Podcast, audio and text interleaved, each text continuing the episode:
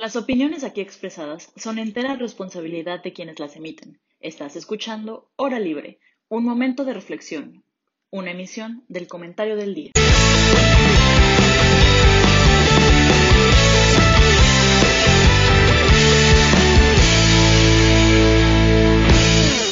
Hola, ¿cómo están? Buenos días a todos. Un gusto tenerlos aquí y estar con ustedes una emisión más. El día de hoy nos acompañan eh, mis compañeros Ferran y Pablo, que Pablo se estará uniendo en unos momentos y Ferran ya está por acá. Ferran, ¿cómo estás? Muy bien, muchas gracias. Qué bueno. Eh, y Pablo, no sé si ya se pudo unir o todavía no. Aquí estamos, ¿cómo estás, Fer? ¿Qué onda, Pablo? ¿Cómo estás? ¿Todo bien y tú? Bien, gracias. Eh, Pues bueno, el tema de hoy es un tema súper controversial que ha estado en debate en los últimos, me atrevería a decir, en los últimos dos años. Eh, que es sobre el seguro social y los derechos laborales de los repartidores de aplicaciones eh, como Rappi, Uber, eh, bueno, son las que se me vienen a la mente, pero seguro hay más, Corner Shop, todo ese tipo de aplicaciones. específicamente sobre el tema de cuáles son sus derechos laborales, el acceso a la seguridad social que no tienen hasta ahora y que deberían tener, de quién es responsabilidad. Y bueno, más o menos sobre eso irá, irá el, tema, el tema de hoy. Eh, para, para, empezar, me gustaría decirles unas cifras que a mí me parecieron bastante, pues, preocupantes. Y es que el 47, 41%, 47% de, de los trabajadores de, de, como repartidores de aplicaciones han sufrido accidentes aquí en la Ciudad de México, tan solo en la Ciudad de México. El 21% han, han reportado que han tenido lesiones, el 50% gana tan solo 2 dólares la hora. Entonces, dadas esas cifras, a mí, a mí me gustaría empezar con una pregunta que es, ¿ustedes creen, Ferran y Pablo, que el debate sobre la regulación de este tipo de, aplicaciones, sobre también sobre sus derechos laborales de los repartidos y todo eso, ha quedado atrás y tenemos que partir sobre cómo, cómo hacerlo? ¿O ustedes creen que todavía hay que debatir o no regular este tipo de, de situaciones? Eh, me gustaría empezar por Pablo. ¿Tú qué opinas?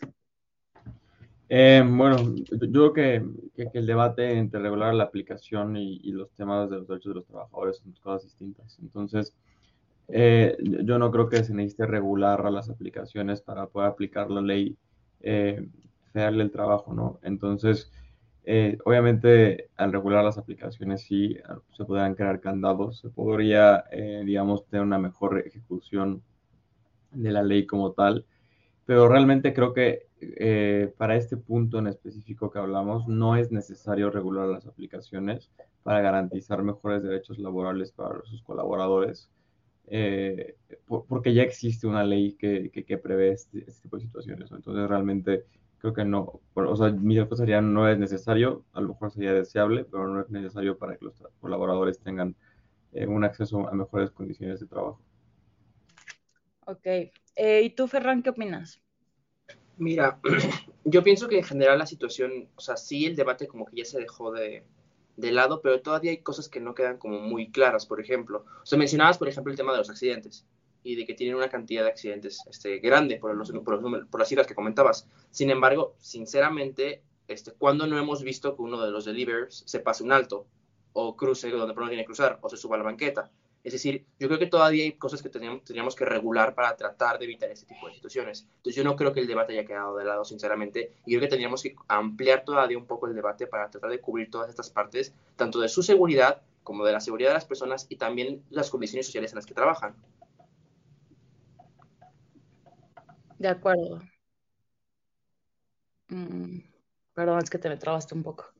Em, pues sí, yo, yo creo que yo estoy de acuerdo con, con Pablo eh, hasta cierto punto, porque yo creo que, que, que, al día de hoy sí se debe hablar también sobre la regulación de las aplicaciones, porque al, eh, justo lo que dijo Pablo, sí puede que ponga mayores topes, ¿no? A, a evitar este tipo de situaciones. Eh, por ejemplo, otro, otro tema que a mí me llamó muchísimo la atención es que creo que no se ha hablado lo suficiente sobre el tema de las aplicaciones, sobre el tema de las personas que trabajan para las aplicaciones, porque antes no era como que no era un servicio que se usara tanto. Eh, creo que fue a raíz de la pandemia y del confinamiento cuando este, este, este tipo de servicios tuvieron una alza. El 38, subió al 38.58% el consumo de restaurantes y otros servicios por medio de aplicaciones. Entonces, creo que en verdad es un tema bastante reciente. O sea, si nos podemos a pensar, tiene como dos años que está este, este tema, pues, en la discusión.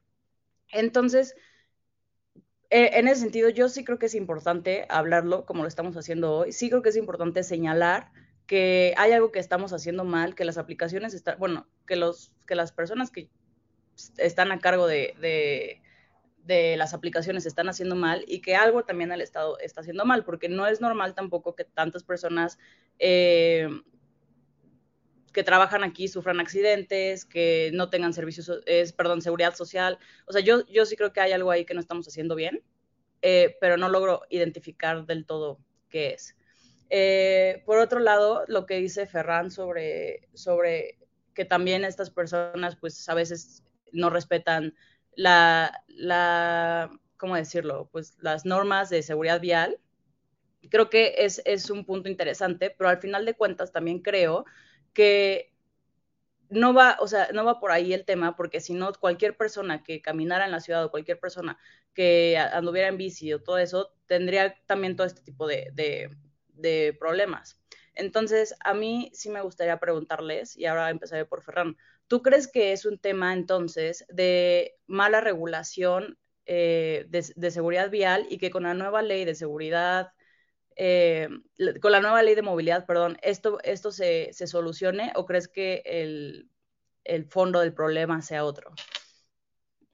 Mira, yo creo que el fondo del problema no es como tal que sean deliveries, sino es en general que vayan en moto. O sea, en general hay una cultura de, que cada quien hace lo que le da la gana, este, hablando de las motos en el tráfico, y esto es como que se ejemplifica muchísimo más con los deliveries. Digo, tienen, prisa, tienen que llegar, si no llegan, pues tienen un problema, y entonces se saltan cualquier tipo de regulación vial. Yo, particularmente, he estado a punto de chocar dos veces con un delivery y he visto cómo casi atropellan a alguien porque se meten por, este, por la calle, ¿no? Y esto no es solamente cosa de los deliveries, sino también es cosa en general de los motociclistas. ¿Creo que la nueva ley de, de, de movilidad lo va a regular? No porque pues seguimos así, porque esto va a seguir funcionando así, y porque al fin y al cabo también faltan muchísimas cosas de apoyo hacia los, este, eh, hacia los, conductores, señalización correcta, semáforos que funcionen, etcétera. Pero tampoco es como que ayude mucho el hecho de que le puedan dar la licencia a cualquier persona, sepa o no sepa ir en moto, o sepa o no sepa ir en coche, ¿no? Entonces yo creo que es una combinación tanto de la cultura como de la prisa que ellos tienen por llegar a un lugar y es que están dispuestos a hacer lo que sea por llegar.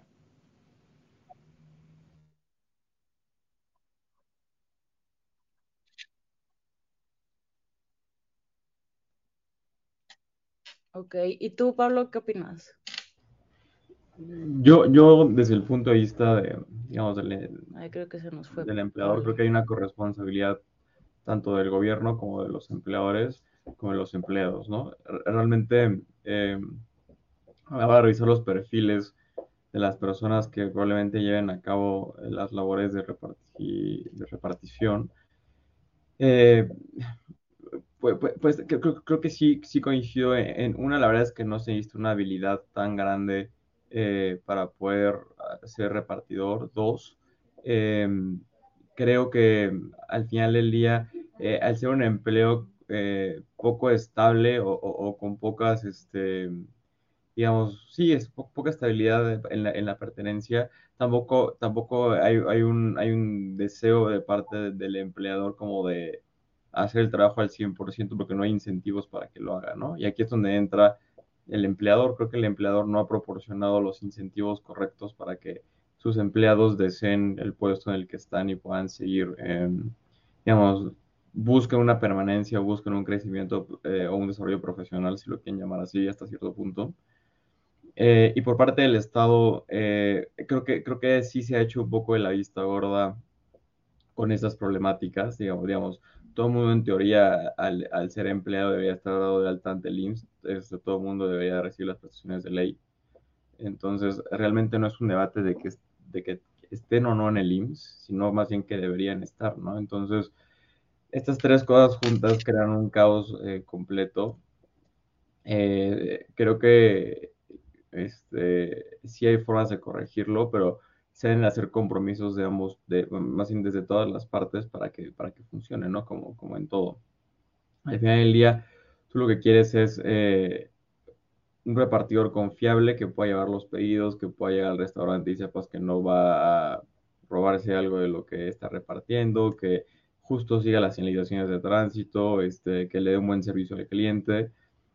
Tú buscas eso como empleador y tú como empleado buscas una empresa que te respete, buscas, una empresa donde tengas una buena remuneración, este, que respete tus, derechos laborales, tus horarios laborales. Entonces, creo que si podemos balancear estas dos cosas, eh, tendríamos un éxito en, materia de laboral para este tipo de, profesión. Eh, y, lo creo que lo que lo dificulta un poco es el problema económico, ¿no? O sea, al final del día es, es sí es eh, importante mencionar que es muy difícil para el empleador eh, o es muy costoso para el empleador tener a todos este tipo de empleados, digamos, en una nómina asimilada, porque hay que pagar cuotas patronales, hay que pagar eh, temas de IMSS y Infonavit, y si por alguna razón la rotación de los empleados, que es bastante alta en, este tipo de profesiones, salen de la empresa, tienes que pagar además las prestaciones de la baja, ¿no? Que son los, los, montos proporcionales de aguinaldo, de vacaciones, etcétera. Entonces, buscar un esquema y, digamos que lo pudieras hacer, por al final del día, ¿quién le va a impactar más? Le va a impactar al trabajador, porque el empleador está teniendo un costo de contratación que probablemente se traduzca en un menor salario para, el socio repartidor, ¿no? Entonces, este, creo, creo que si desde este ángulo encontramos una solución por medio de los incentivos, donde te pudieras parar en un punto medio, creo que funcionaría bastante bien. Este, y es cuestión de que la ley lo permitiera, ¿no? Es cuestión de que la ley diera las opciones para poder hacerlo de otra forma distinta.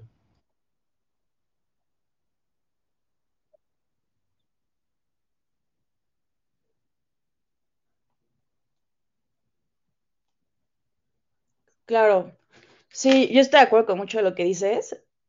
No, lo, único que me causa ruido, y aquí quiero ver contigo qué opinas, es el tema de que, pues al final de cuentas, si el empleador se compromete a meter a sus, a los empleados, a los repartidores, al sistema de seguridad social que les corresponda, eh, va a haber menos salario para ellos. Yo en eso sí no estoy de acuerdo contigo. O sea, yo creo que el empleador se debería comprometer a que estén inscritos en el sistema de seguridad que les corresponde y además tengan un salario justo, porque por sí ahorita ni están inscritos ni tienen un salario justo. O sea, sí creo que, que es el tema justo de lo, que hay que, de lo que hay que hablar y de lo que hay que hacer sonar ahorita. El hecho de que no, de que no es una o la otra y que, y que ahorita tampoco son las condiciones óptimas para que estas personas trabajen, porque al final de cuentas es un empleo.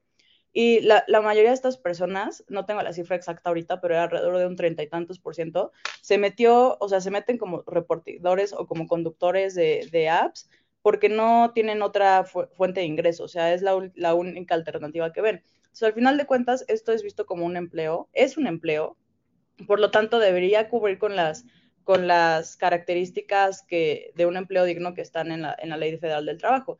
Y creo que ahorita no lo hace. Entonces, sí, sí pienso que hay una irresponsabilidad muy grande por parte de los empleadores y una omisión aún más grande, que, es conveniente para ellos, claro, o sea, que a ellos les sale increíble que tengas gente trabajando para ti, ah, ganando lo mínimo sin seguridad social, pero pues sí creo que está mal. Yo no, yo, yo no creo que, que sea lo óptimo. O sea, por parte de la seguridad social y por parte de, lo, que por ley debería de ser, yo no tengo ningún, ningún tema. Y tampoco es que yo esté, esté diciendo que si estuviera en la posición de los empleadores bajaría los salarios. Lo, que hay que también tomar en cuenta es que si es una problemática social, pero al final del día hay un problema económico y, y no podemos obviar esa parte. Y al final va a sonar muy duro y va a sonar muy triste, pero el ser repartidor de Uber no, no, no, no, necesita una diferenciación y por lo tanto en el mercado laboral no hay, no hay, hay un factor que te distinga. Entonces, por, o sea, al final del día va a haber un salario mínimo, ¿no? Que creo que eso es lo que a lo mejor pudiera rescatar un poco la discusión o, puede, o pudiera rescatar un poco eh, la parte del empleado. Pero al final del día, si tú subes los, eh, digamos, si llegas a bajar los salarios a lo mejor al mínimo, siempre va a haber alguien que va a estar dispuesto a laborar por ese sueldo. Entonces, no es que sea deseable y no es que sea una situación que a mí me guste, pero tampoco podemos obviar la parte económica de, esto, porque al final del día es algo que queramos o no, o, este, o, que nos guste o no va a pasar. Entonces, justo más bien yo lo pongo sobre la mesa para, y, por eso yo cuando intenté fue como buscar un punto medio para que justo por medio de incentivos, tanto para el empleado como para el empleador, se pueda llegar a un mejor lugar. Pero hoy como están las cosas, es una realidad que es que si tú incluyes a alguien en nómina, lo más probable es que ofrezcas un salario menor, pegado al mínimo, y, y, esto afectaría, digamos, hay gente que ahorita puede estar empleada que no estaría de acuerdo y se saldría, pero eh, la flexibilidad del mercado en, ese, esa profesión específica es altísima, entonces realmente podrías no tener ni siquiera uno o dos días sin los repartidores porque ya habría alguien tomando el lugar. Digo, no es, no es algo que yo quiera y no es algo muy deseable, pero, es la realidad, es la realidad económica que vimos hoy.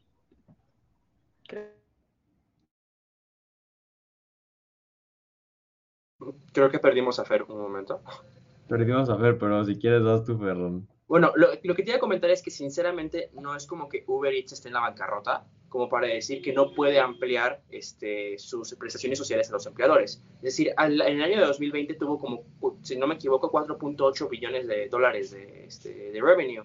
Este, y las condiciones sociales en las que trabajan muchísimos repartidores realmente son muy malas. Por ejemplo, me ha llegado a pasar más de una vez que he platicado pues, con un Uber y le he comentado, oye, mira, o sea, ¿cómo funciona más o menos la plataforma? Les cambiaron por completo la plataforma. Antes era de asignación, ahora es como de subasta. Y además, este, les limitaron las horas en las que podían usar este, la, la aplicación. ¿Y qué causó esto? Que, por ejemplo, muchos trabajan unas horas en Uber y cuando Uber les dice ya no puedes seguir trabajando, porque es lo que dice, es, a lo que llegamos con el gobierno, es a lo que llegamos con el contrato, pues ahora me voy a Didi Food y luego ahora que Didi Food me dice que ya no puedo seguir trabajando porque también excedí mis horas, ahora me voy a Courier Shop, ¿no? Y entonces tampoco es justo que el mismo este, empleado se esté explotando de, tan, de tal manera y que esté poniendo en riesgo su vida y además este, esté incumpliendo con lo que se llegó a un acuerdo entre la patronal y el gobierno, ¿no? Eso por una parte. Y por otra parte, creo que también la presión tiene que venir del cliente.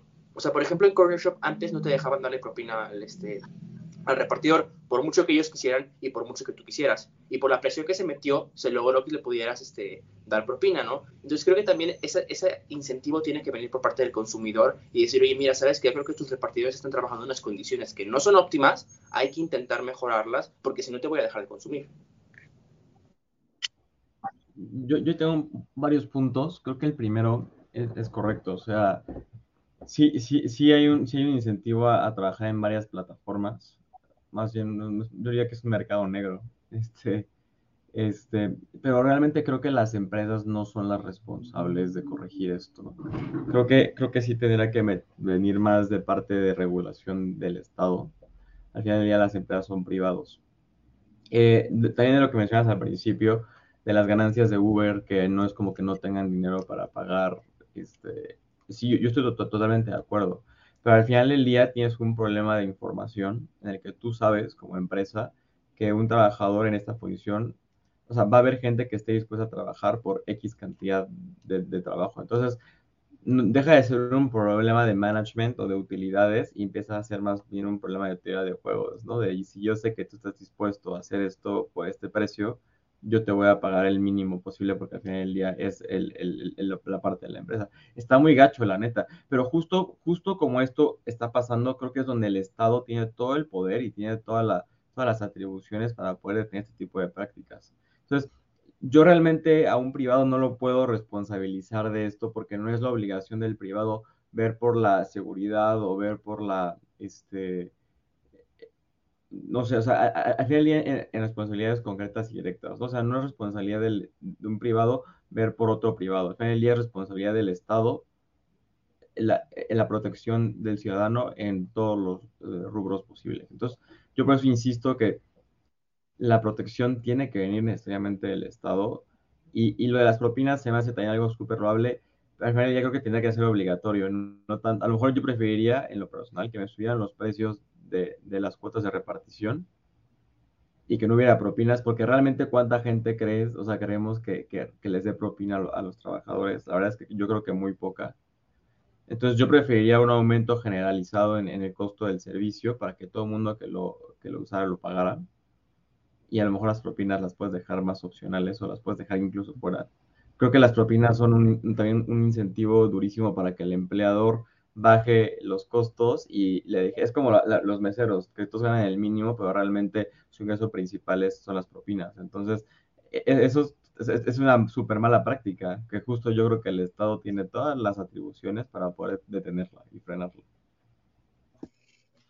Pero ahí yo no, no sé si, no sé qué tan de acuerdo estoy, porque, o sea, sí estoy de acuerdo en casi mucho de lo que has dicho, pero esto último, yo creo que más bien se, deberíamos buscar a una repartición más justa de lo que ya gana eh, la empresa con, los pedidos actuales. O sea, yo creo que de por sí el servicio ya es caro, porque de entrada le suben un poco el precio a los productos del, del propio restaurante. Al restaurante le dan súper poco dinero del que se gana por el pedido. O sea, creo que nada más le dan como el 30%, una cosa así. Y a los repartidores no les dan ni el 10%.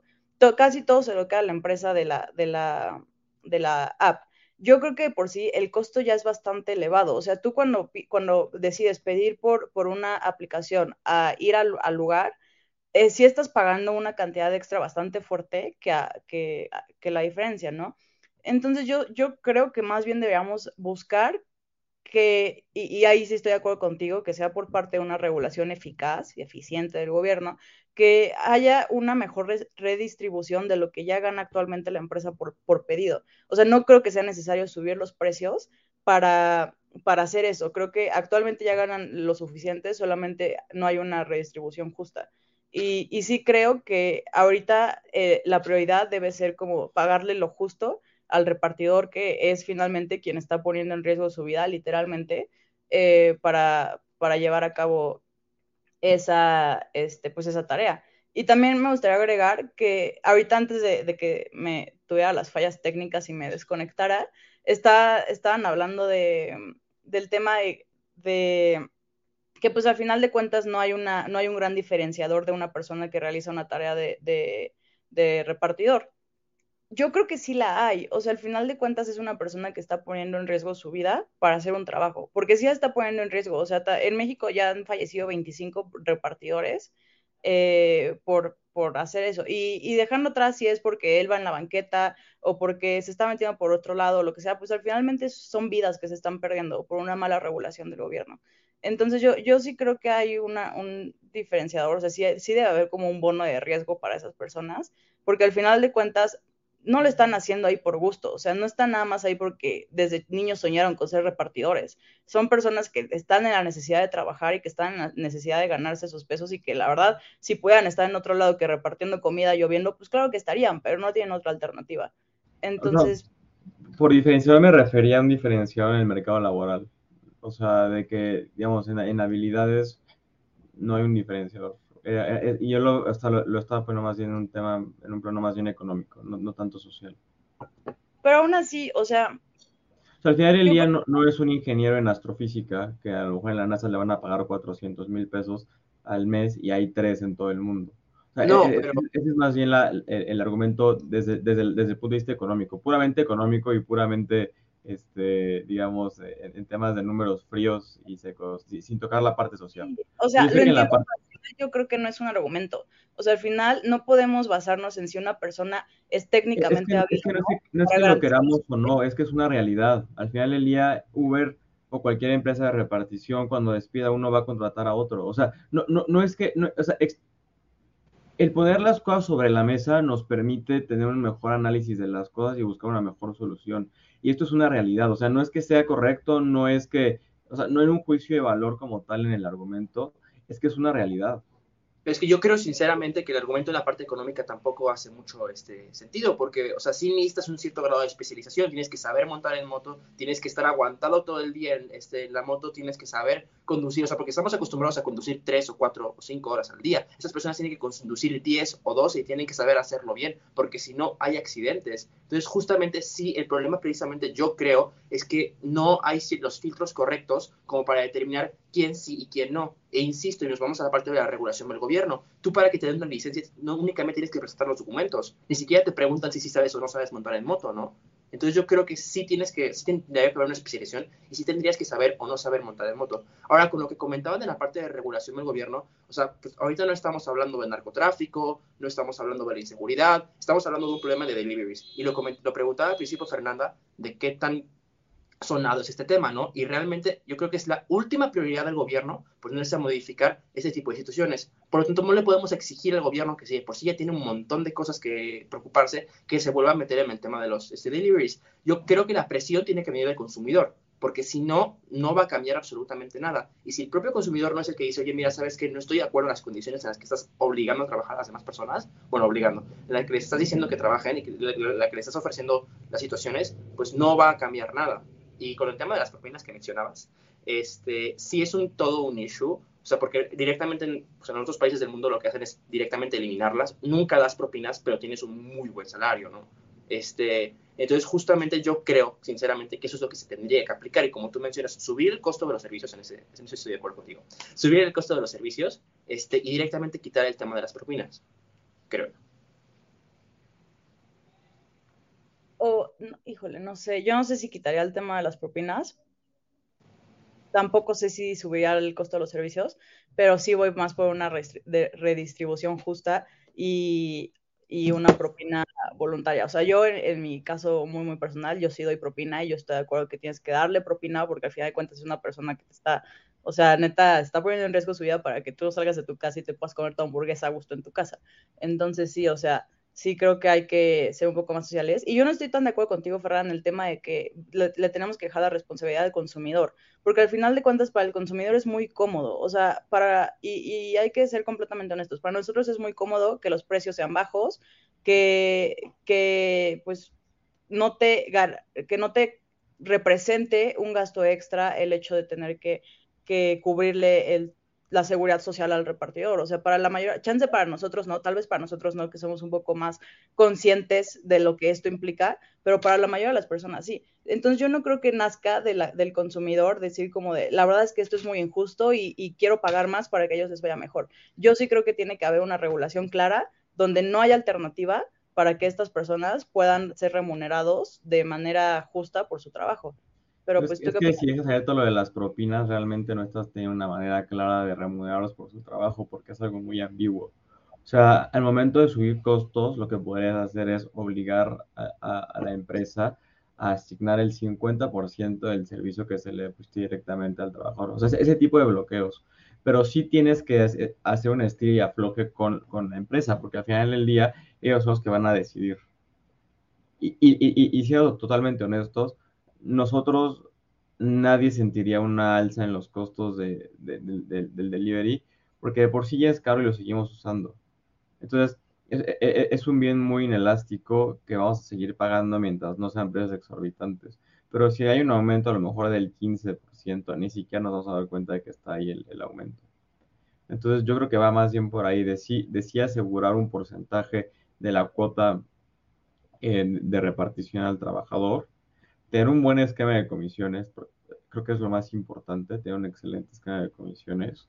Eh, a lo mejor sí por parte del empleador que gane el mínimo, el salario mínimo, pero compensarlo muy bien con la parte de comisiones, ¿no? O sea, al final del día, este, darles el, el IMSS a lo mejor sería bueno, y, saben que sería buenísimo que además del IMSS les pudieran pagar un seguro de gastos médicos privado por si van a tener algún accidente en, en, el, camino.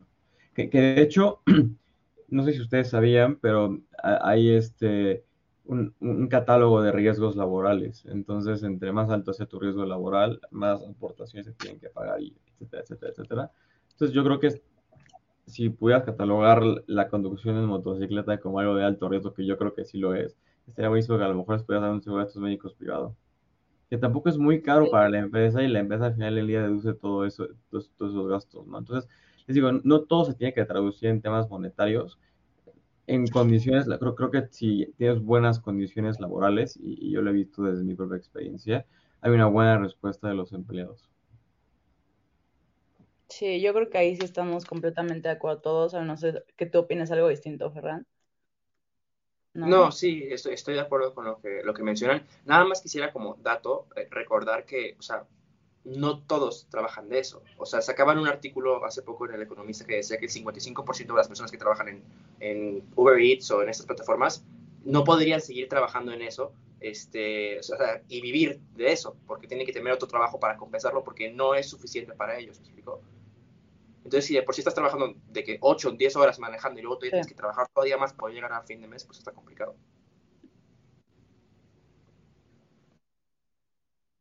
¿Saben si hay corte comercial? Listo. Sí, pero bueno, seguimos con esta discusión después del corte comercial eh, y ahorita nos vemos.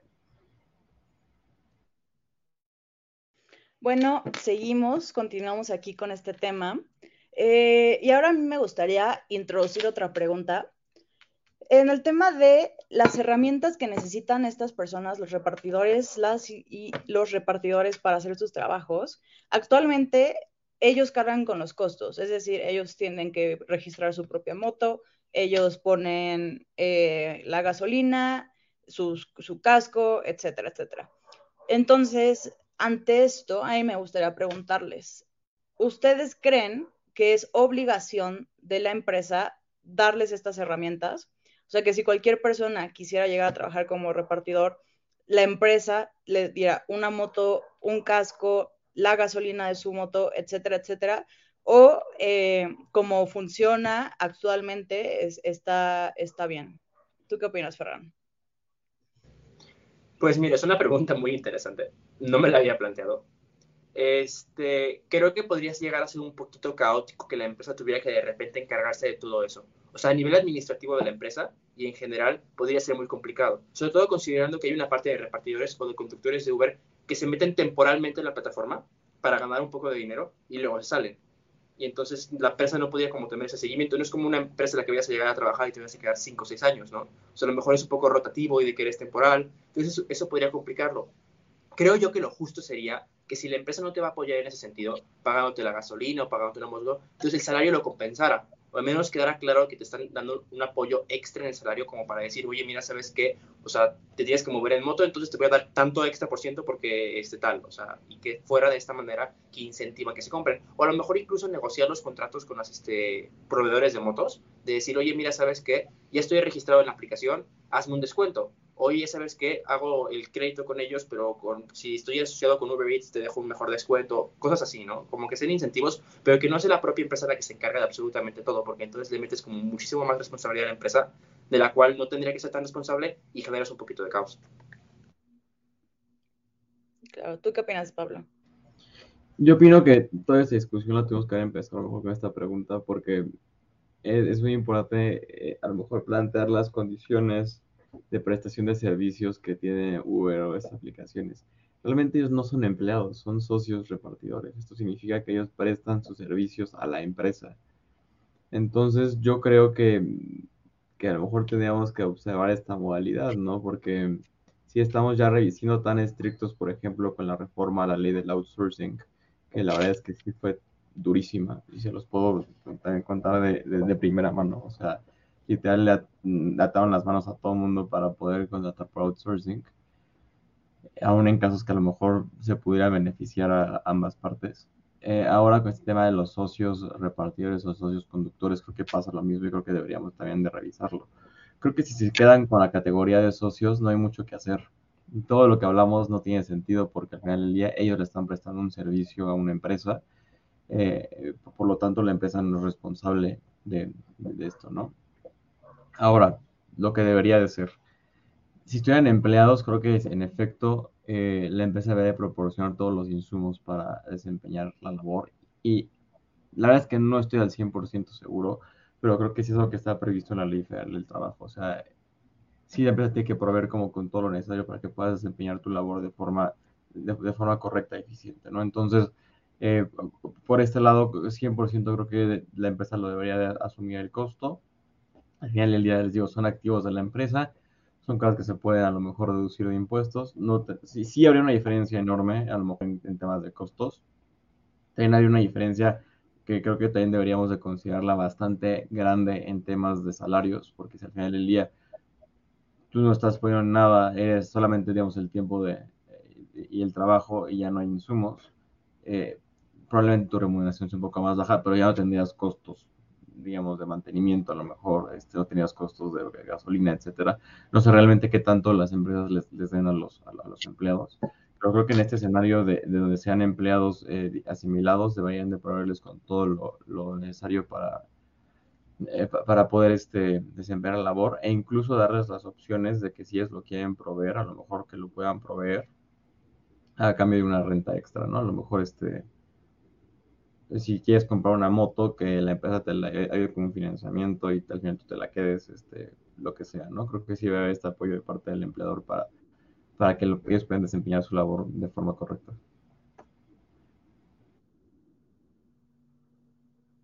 Claro, y neta, me parece súper, súper, súper interesante y al clavo lo que dijiste del tema de los socios repartidores, ¿no? Ese término creo que es lo que, lo que al final de cuentas es el meollo del asunto.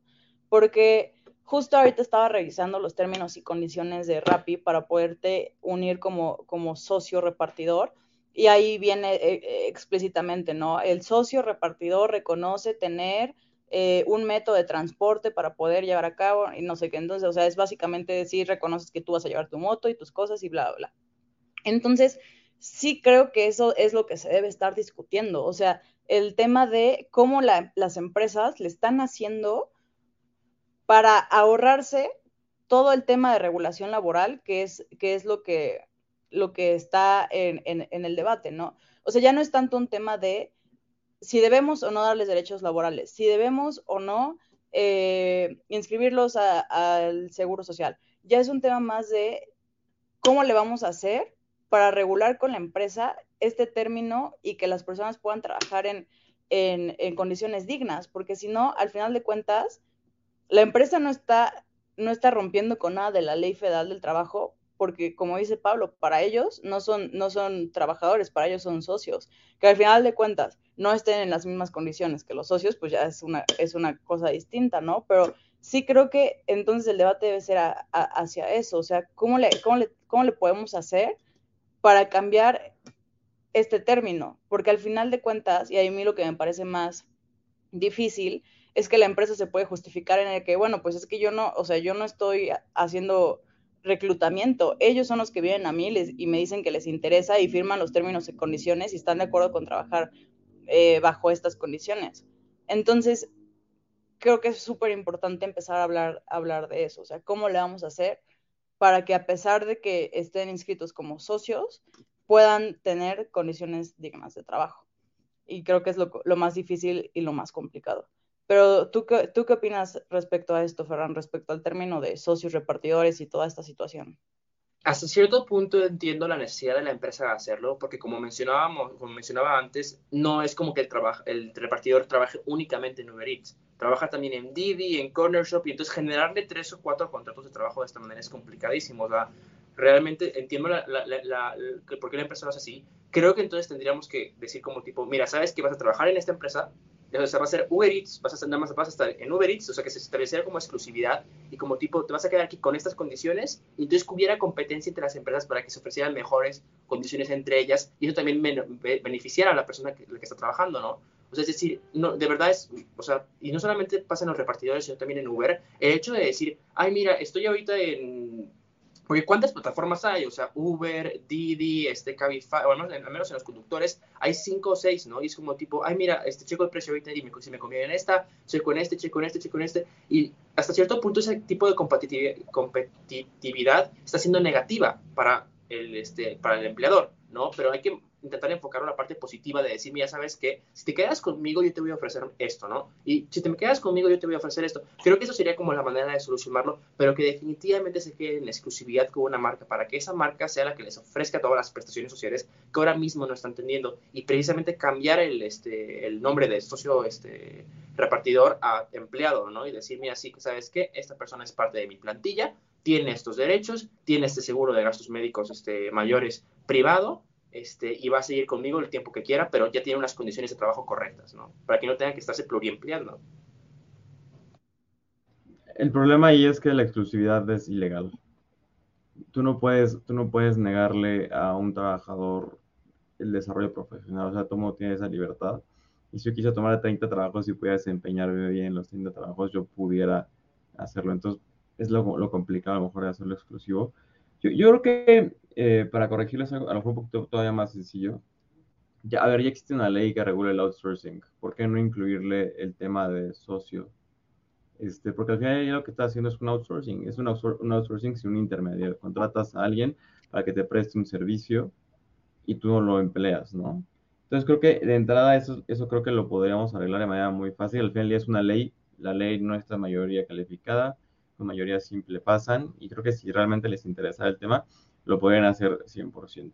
Ahora, lo que es muy cierto y, y a lo mejor no, no, alcanzamos a ver es que para, para el empleador, para, para, el patrón, hay muchísimos costos a la hora de contratar, no solamente en el momento en, en, dar el registro del IMSS, dar las altas, este, pagar todas las cuotas patronales, etcétera, o cuando hay bajas, ¿no? Al final del día, a lo mejor ustedes nunca han ido a la Junta de Conciliación y Arbitraje o nunca han tenido un tema ahí con la Junta de Conciliación y Arbitraje. Son juicios muy difíciles, son juicios muy largos y son juicios que por lo general el empleador siempre pierde porque el Estado protege al trabajador. O sea, la ley federal del trabajo al final del día es un manual de cómo actuar y a lo largo del tiempo los patrones han diseñado muchas estrategias para poder, eh, digamos, cubrirse de todos, los, de, todos estos temas que pudieran generarse. Entonces yo creo que también hay una responsabilidad muy grande del Estado en, corregir esto, ¿no? Y lo, lo, que voy es que no, no es que dejes de proteger al empleado, eso, eso, también es muy importante y entiendo que al final del día a lo mejor hay un poder corporativo grande de las empresas en cuanto a venir en un juicio, pero sí creo que debería haber una ley, debe, ser una ley más justa, más expedita, y debería haber eh, diferentes tipos de acuerdos entre empleador y empleado para resolver estas cosas, ¿no? Al es, es por esto que muchas empresas no contratan a sus trabajadores y los manejan por outsourcing, porque la ley es muy dura y muy difícil en contra también del empleador. Entonces, hay que corregir estos desincentivos para poder después corregir los mercados negros. Entonces, al momento en que el empleador tenga mejores condiciones de contratación, etcétera, va a reducir un poco esta parte de mercado negro de outsourcing, de socios repartidos, etcétera. Pónganle el, esquema que quieran. Y, y, va a haber un beneficio también para, para, el, para el, el, empleado que a lo mejor pierde a lo mejor un poquito de, de, de, punch a la hora de una demanda laboral, que son rarísimas. Creo que es mucho más importante mejorar las condiciones laborales en el presente y por lo otro te preocupas después, ¿no? O sea, al final del día los juicios y lo demás son cosas que a nadie le gustan, entonces por lo general se, se, se arreglan antes. Entonces, justo es eso, o sea, que sea una ley más balanceada, más pareja y que reconozcan el esfuerzo del empleador por contratar y por aportar a la, al crecimiento económico, al desarrollo económico, y que también reconozca la labor del empleado y dignifique su trabajo, ¿no? Creo que, creo que eso es lo más importante. Yo, yo lo corregiría así. Claro, muy, muy interesante lo que dicen ambos. Sí, es todo, un, es todo un tema, es bastante complicado, pero sí creo que hay que hacer algo y, y pronto. Y a mí me gustaría cerrar la emisión con, una, con esta pregunta, que es, ya hablamos en general en el, en el, en el programa sobre todo el tema de las apps, este, ya llegamos a esta conclusión de que es el tema de, del término bajo el que, bajo el que la, la empresa atrae a, los trabajadores, eh, ya hablamos sobre quién debe dar las herramientas, etcétera. Pero al final me gustaría volver a este tema que actualmente, al punto de hoy, al día de hoy, sigue sin haber una regulación clara, sigue habiendo accidentes hacia, hacia los repartidores, siguen sin tener seguridad social y siguen sin tener un, un condiciones de trabajo dignas y un, buen salario. Aquí me gustaría preguntarles, ustedes le echan la culpa, condenan a la empresa o al gobierno. Tú, Pablo, iniciando por ti esta vez. Ustedes saben que yo siempre voy a culpar al gobierno de las ineficiencias de las cosas. Creo que al final del día la empresa no es la responsable de, como tal de esta parte de los empleados. Tiene que seguir la ley, eso sí, eh, totalmente de acuerdo. El que no tengan seguridad social, lo que tiene que seguir la ley. Pero como ya lo vimos en el esquema en el que ellos prestan sus servicios, están siguiendo la ley. Entonces, yo, yo al final del día creo que la empresa hace, al final del día, acuérdense, la, la, el mayor, el objetivo de la empresa es tener más utilidades, punto. Y creo que por ese lado yo no, yo no, yo no podría responsabilizar a un privado de esto. Es deseable, sí es deseable que haya cooperación social, es deseable que nos ayudemos entre todos, ¿sí? O sea, eh, por esa parte, y, y ustedes que, me, conocen y ya saben, saben que yo lo practico, pero al, final del día en términos económicos no es lo que pasa, la realidad no es así. Entonces, por eso yo siempre he hecho la culpa del gobierno, creo que es, responsabilidad del gobierno el prever por este tipo de cosas, el regularlas y, el mejorar las condiciones de, trabajo tanto para el empleador como para el empleado y, y, con esto tener una mejor este, sociedad, porque al final del día there's no such thing as a free tequila, entonces todo el mundo va a hacer lo que quiere por incentivos propios perversos y es, es responsable del gobierno contenerlo y corregirlo. ¿Tú, Fernando, qué opinas?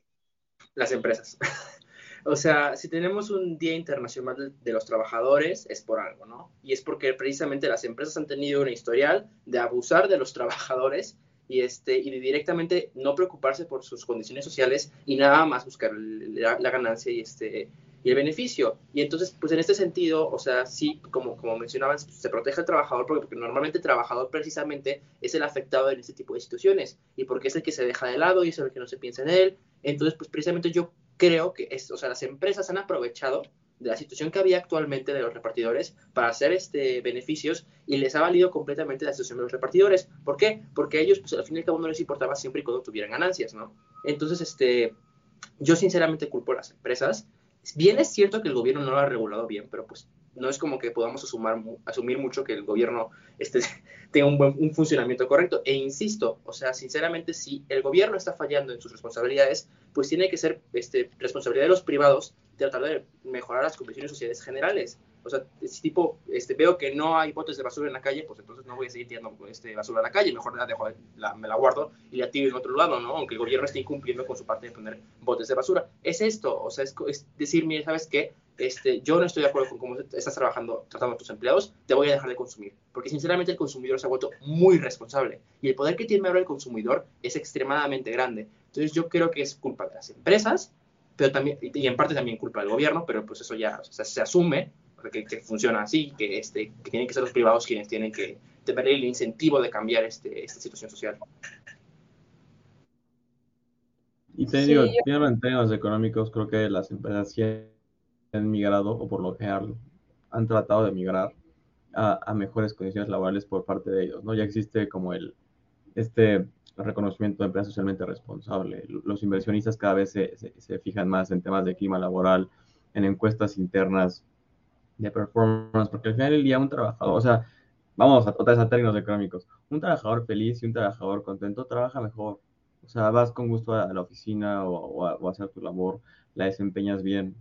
Y realmente en las labores donde no estás contento o no estás satisfecho con lo que haces, pues es donde pierdes, entonces pierde todo el mundo. Entonces, creo que sí ha habido una migración importante de las empresas hacia mejores condiciones laborales para sus empleados. No todas lo han hecho.